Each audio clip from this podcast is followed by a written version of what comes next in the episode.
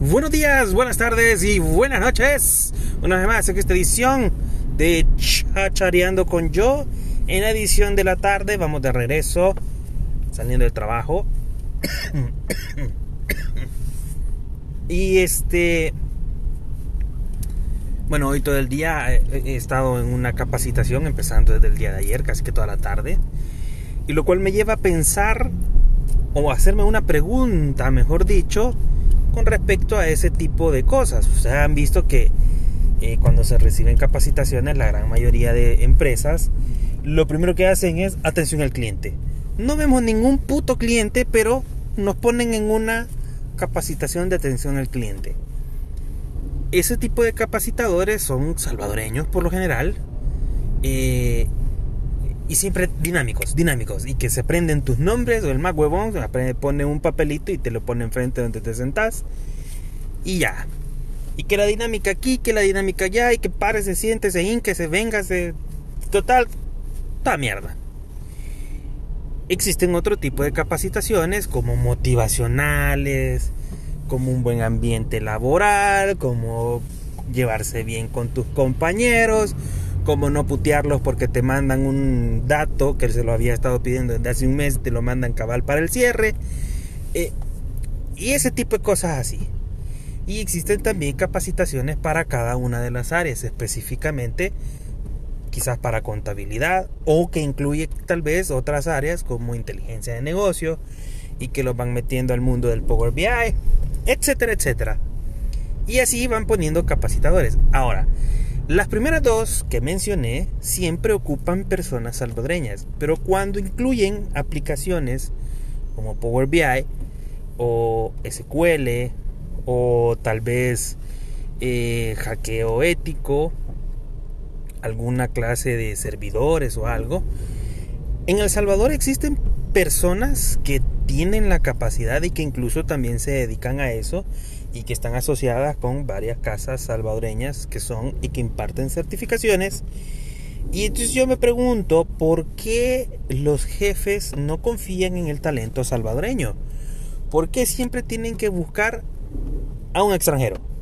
No tengo nada en contra de los extranjeros, pero dentro del país existe gente que está totalmente capacitada y que muy probablemente le dice la persona que está capacitada y es salvadoreña, le dice, este lapicero es azul. El jefe se queda, no, no, no estoy seguro que sea azul. ¿Cómo no? A huevo, mire, el tapón es color azul. Yo creo que el lapicero es azul. Y el jefe, sí, pero, o sea, eh, no es transparente, no le puedo ver la tinta. Y el salvadoreño, el capacitador, no, huevo, mire, agarremos la hoja y pongamos aquí el lapicero es azul. La tinta sale color azul. Ya vele, puta, esa mierda es azul. Y el jefe mmm, no me convence.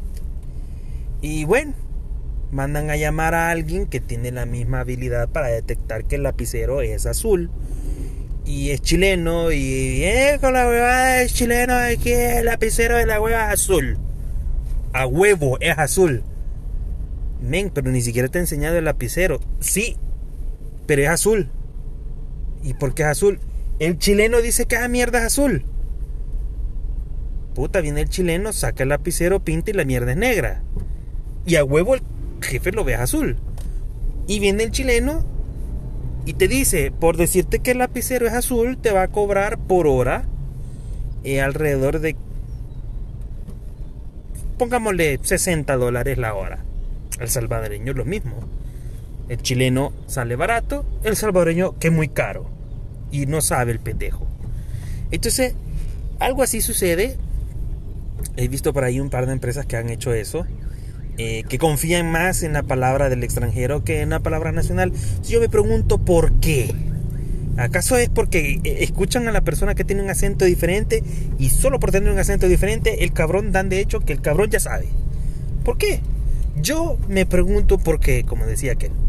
Eh, quiero saber por qué. Es cierto, hay algunos eh, que, que sí dudan y quizás no tienen habilidad con las palabras y la habilidad con los hechos que están haciendo en la computadora, con frente de toda la gente, tartamudean, qué sé yo, cualquier cosa.